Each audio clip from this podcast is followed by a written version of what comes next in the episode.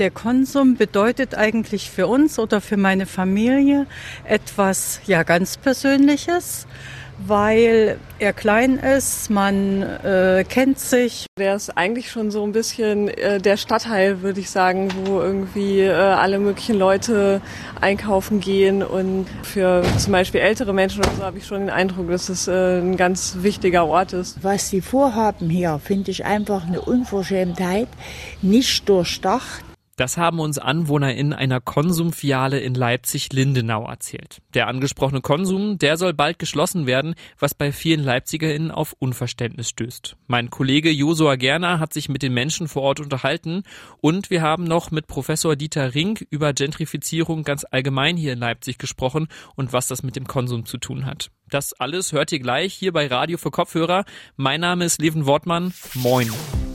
Mephisto 976, Radio für Kopfhörer.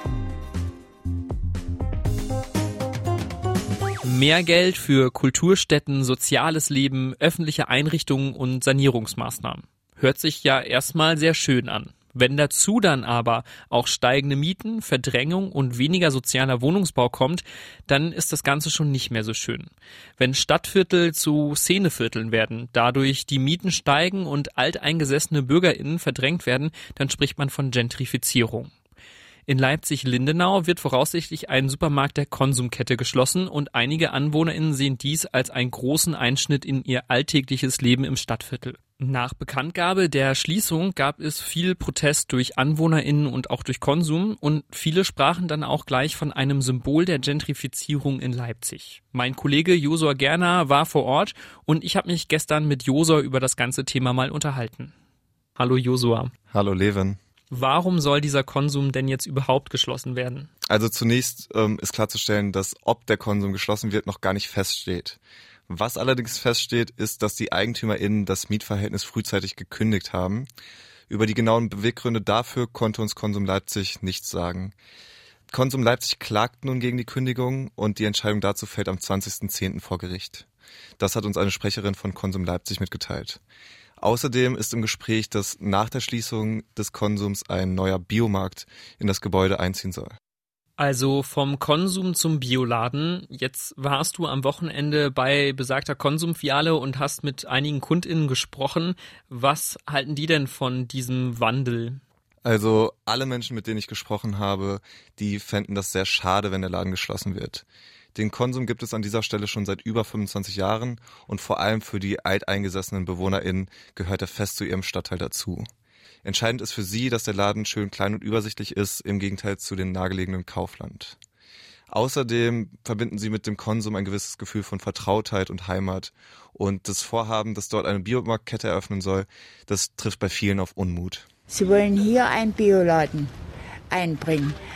Wie soll der sich hier in diesem Viertel vom ökonomischen Standpunkt rentieren? Der wird sich nie rentieren weil auch gar nicht das Klientel da ist, das zu zahlen. Es gibt also viele Stimmen gegen die Schließung des Konsums und um diesem Protest noch mehr Wirkung zu verleihen, haben zwei Anwohnerinnen eine Unterschriftenaktion gestartet. Unterschriftenaktion hört sich, finde ich, immer so recht groß an, jetzt kommt hier irgendwie was ins Rollen. Meistens steckt da dann ja aber politisch gar nicht so viel dahinter. Was möchten die beiden Anwohnerinnen denn damit erreichen? In erster Linie möchten sie mit der Aktion auch Druck auf die EigentümerInnen ausüben. Eva Brakelmann ist eine der Anwohnerinnen, die die Unterschriftenaktion gestartet haben und sie hat mir dazu Folgendes erzählt. Also ich würde mal sagen, so roundabout sind wir bei 2400 Unterschriften angekommen. Diese Unterschriftenaktion, das haben wir auch allen gesagt, hat natürlich keine Rechtsverbindlichkeit. Uns ging es darum, nochmal ähm, das Thema nochmal ins Gespräch zu bringen. Was passiert ja eigentlich auch gerade im Stadtteil? Außerdem hat Eva Brakelmann, wie auch schon viele andere AnwohnerInnen, mir erzählt, dass ihrer Meinung nach eine große Biomarktkette an dieser Stelle keine gute Idee sei. Frau Brakelmann hat gerade auch schon das Thema Gentrifizierung angesprochen, was ja, ich sag mal, so ein Dauerbrenner-Thema in der Stadt ist wenn der in Anführungsstrichen normale Supermarkt geschlossen werden soll und dafür ein höherpreisiger Bioladen eröffnet, kann ich mir vorstellen, dass das irgendwie, wie wir auch schon gehört haben, auf Unmut stößt. Inwieweit nehmen denn die AnwohnerInnen solche Veränderungen wahr? Ja, also viele haben mir ihre Gedanken und vor allem auch ihre Sorgen mitgeteilt, dass sie Angst haben, dass sich Mietpreise erhöhen und dass sich insgesamt ein Wandel vollzieht, der schlussendlich zu einer Verdrängung von BewohnerInnen führt. Ähm, und gerade die kleine Konsumfiliale war für viele Menschen nicht nur ein Supermarkt, sondern auch ein Ort der Kommunikation und der Begegnung. Und eine Anwohnerin hat die Veränderung im gesamten Stadtteil in den letzten Jahren selbst miterlebt. Der Stadtteil hat sich ja irgendwie radikal verändert. Also ich glaube, alle, die hier irgendwie in den letzten zehn Jahren waren, haben das irgendwie auch mitgekriegt. Und ich meine, das hat ja so ganz unterschiedliche Auswirkungen gehabt. Ne? Also ich meine irgendwie teilweise auch gute Auswirkungen, wo irgendwie Sachen entstanden sind, die einen Stadtteil irgendwie auch vielleicht irgendwie angenehmer oder lebenswerter machen. Und äh, natürlich ist hier auch ein wahnsinniger Verdrängungsprozess irgendwie gerade am Laufen. Lindenau erlebt also einen Modernisierungsprozess. Problematisch ist das allerdings für die LindenauerInnen, die sich das Leben im modernen Lindenau nicht mehr leisten können. Das ganze Thema hat ja doch immer einen relativ negativen Touch, wenn das äh, debattiert wird. Gentrifizierung ist ja aber nicht nur schlecht. Es gibt ja auch positive Seiten. Wie sehen die aus? Ja, natürlich gibt es auch positive Seiten. Das Wort Aufwertung besagt das ja schon. Es geht um eine Aufwertung eines Viertels und dadurch ist dann meist auch mehr Geld für das soziale Leben, für kulturelle Räume und für Sanierungs- und Baumaßnahmen da. Wir haben vor einem Monat mal mit René Hobusch gesprochen. Er ist Präsident von Haus und Grund Sachsen und er sagte uns, dass hohe bzw. steigende Mieten auch Vorteile haben können. Denn dadurch gibt es mehr Geld für Investitionen. Ähm, und deswegen ist die, die, die einseitige Betrachtung immer nur des Mietpreises, ähm, ob der gerecht ist oder nicht gerecht ist, hoch oder niedrig ist, aus der Sicht des Mieters die falsche Betrachtungsweise. Das müssen wir insgesamt betrachten, müssen auch die gesellschaftlichen Ziele, die wir haben. Hier haben wir also steigende Mietpreise als Reaktion auf steigende Investitionskosten der Vermieterinnen und Vermieter. Wenn wir das Thema Gentrifizierung jetzt mal zurück zu der Konsumfiale holen, der Stadtbezirksbeirat hat sich ja vor kurzem auch in Form einer Pressemitteilung zu dem Fall des Konsums geäußert und deutlich gemacht, dass er bedauert, dass der Laden geschlossen werden soll. Du hast ja mit dem Vertreter gesprochen. Was konnte der dir über den Fall des Konsums und das Thema Gentrifizierung in Leipzig-Lindenau erzählen? Ja, genau. Also ich habe mit Erik Buchmann gesprochen. Er sitzt für die CDU im Stadtbezirksbeirat Leipzig-Alt-West. Und er hat mit mir stellvertretend für den ganzen Beirat gesprochen. Erik Buchmann schätzt die womögliche Schließung des Konsums definitiv als ein Beispiel für Gentrifizierung im Leipziger Westen ein.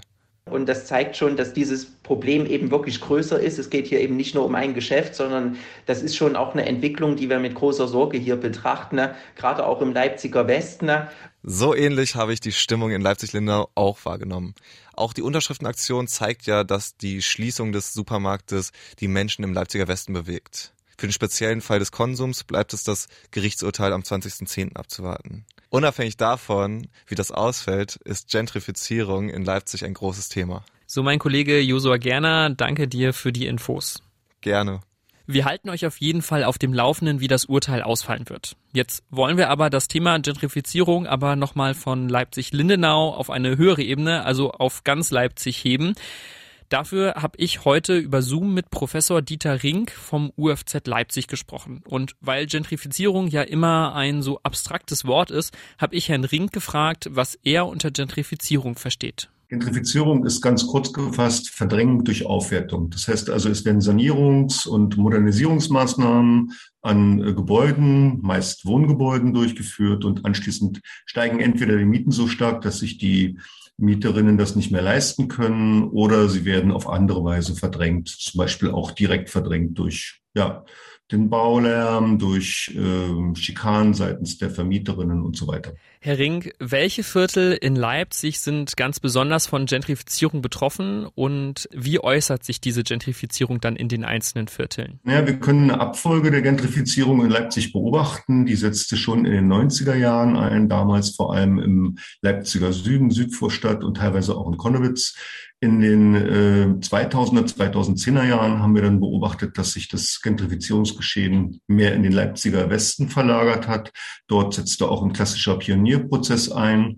Und äh, in den letzten Jahren, so seit Mitte der 2010er Jahre, beobachten wir, dass Gentrifizierung auch im Leipziger Osten stattfindet. Haben Sie da ein paar konkrete Beispiele? Also es hat in den letzten Jahren immer wieder konkrete Beispiele gegeben. Aktuell sind das zwei. Das ist die Tierbacher Straße in äh, Leipzig-Konnewitz und die Kantstraße äh, in der Leipziger Südvorstadt. Dort sind es sogar mehrere Häuser, die betroffen sind und äh, eine ganze Reihe von Mietparteien.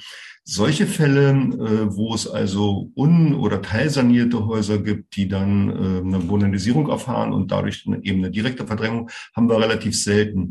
Was der klassische Prozess in Leipzig ist, ist der sogenannte Verdrängungsdruck. Das heißt also, dass durch Aufwertungen beziehungsweise Mietpreissteigerungen, Neubauten auch ähm, generell sich die Mieten erhöhen und dadurch praktisch so ein Verdrängungsdruck aufgebaut wird. Das heißt also, Haushalte, die sich das nicht leisten können, dann eben wegziehen müssen. Jetzt haben Sie es gerade schon erwähnt, Gentrifizierung ist immer ein Prozess, also es findet eine Entwicklung statt. Wo stehen wir gerade hier in Leipzig und wie wird sich das Ganze hier in Leipzig in den kommenden Jahren entwickeln? Kann man das schon absehen?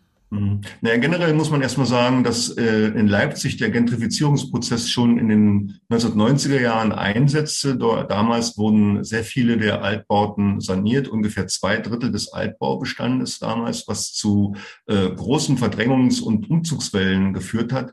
Dann hatten wir aber eine Phase in den 2000er Jahren, äh, wo sehr viel Leerstand, wo die Preise stagnierten, zum Teil sogar zurückgegangen sind. Und jetzt so seit äh, Anfang der 2010er Jahre beobachten wir, dass dieser Gentrifizierungsprozess wieder an Fahrt aufgenommen hat. Und da würde ich sagen, dass zum Beispiel Südvorstadt und äh, Konnewitz das weitgehend eigentlich abgeschlossen ist. Äh, und im Leipziger Westen ist der Prozess mitten im Gange. Dort hatten wir auch eine Reihe von äh, Fällen, von direkten Verdrängungsfällen in den 2010er Jahren schon. Und im Leipziger Osten würde ich sagen, da beobachten wir ein Pionierstadium. Das heißt also, dort sind sehr viele junge Leute hingezogen. Dort sind jetzt die äh, ersten Sanierungen auch gewesen in den letzten Jahren. Gab es auch einige äh, explizite Fälle. Äh, dort sind die Mieten aber noch nicht so stark gestiegen. Und dort ist vielleicht auch die Besonderheit, dass dort eben die äh, migrantische Bevölkerung, die dort äh, ansässig ist, von der Verdrängung bedroht ist. Wenn Sie sagen, in Konnewitz und in der Südvorstadt ist der Prozess schon abgeschlossen, bedeutet das, dass wir da keine Mietpreissteigerung mehr zu erwarten haben? Nee, Mietpreissteigerungen gehen natürlich weiter, aber da muss man mal ein bisschen trennen. Also nicht alles, nicht jede Mietpreissteigerung ist auch eine Gentrifizierung. Also Gentrifizierung setzt immer voraus, dass es eben eine Modernisierung oder Sanierung gegeben, gegeben hat, also eine Aufwertung und äh, dass diese dann zu einer äh, Mietpreissteigerung führt. Ansonsten beobachten wir seit Jahren schon, dass dass es Mietpreissteigerungen gibt. Äh, Im Bestand sind die allerdings weniger stark als äh, angenommen wird, äh, bewegen sich so um die Inflationszahl, um die Inflationsquote. Äh, allerdings äh, sind vor allem die Angebotsmieten äh, sehr stark gestiegen, teilweise um 10 Prozent und mehr. Das heißt also, bei Neuvermietungen werden Mieten gesteigert. Gentrifizierung hat ja nicht nur negative Seiten. Es gibt ja auch positive Seiten und Aspekte von der Gentrifizierung. Wie sieht das aus? Ist Gentrifizierung in Leipzig als ein Problem zu betrachten? Das äh, kommt darauf an, von welcher Seite man das betrachtet. Also in den 1990er Jahren, um nochmal ein Stück zurückzugehen, wurde Gentrifizierung sogar begrüßt, weil damals die Stadt sehr weit verfallen war, flächenhaft verfallen war. Und äh, da wurde praktisch Sanierung und Modernisierung als etwas begriffen, was die Häuser rettet. Äh, ansonsten muss man sagen, äh, dass man äh, Häuser unterschiedlich sanieren kann. Das heißt also nicht nur teuer, es gibt auch andere Mittel und Methoden. Das zeigen zum Beispiel Hausprojekte oder Genossenschaften, dass das eben auch geht. Äh, ansonsten muss man klar sagen, dass äh, bei den Modernisierungen und Sanierungen, die äh, durchgeführt werden, meist äh, von vornherein äh, vorausgesetzt wird, dass die Mieterinnen, die dort wohnen, sich dann anschließend die Miete nicht mehr leisten können. Das heißt also, es ist kein zufälliges Ergebnis, dass dort Mieterinnen ausziehen müssen, sondern es ist von Anfang an äh, einkalkuliert. Von steigenden Mieten und Verdrängung sind ja in erster Linie immer Einzelpersonen betroffen. Können Einzelpersonen bzw. BürgerInnen überhaupt was dagegen unternehmen oder ist Gentrifizierung immer eine, ja, eine gesamtgesellschaftliche Aufgabe? Ja, zum einen ähm, ist es äh, individualisiert, da haben Sie völlig recht. Äh, meistens äh, ist es so, dass äh, viele Gentrifizierungsfälle auch gar nicht sichtbar sind, weil die äh, Haushalte dann eben einfach wegziehen, sich eine andere Wohnung suchen. meistens dann äh, teurer oder schlechter, je nachdem. Äh, es gibt auch wenige Fälle, wo sich äh, Haushalte, Mieterinnen zusammenschließen und gegen die Gentrifizierung mobilisieren, in die Öffentlichkeit gehen. Das haben wir immer wieder erlebt. Die Kantstraße macht das beispielsweise aktuell. Ähm, allerdings, äh, wenn so ein Prozess erstmal in Gang gekommen ist, ist der kaum noch zu stoppen.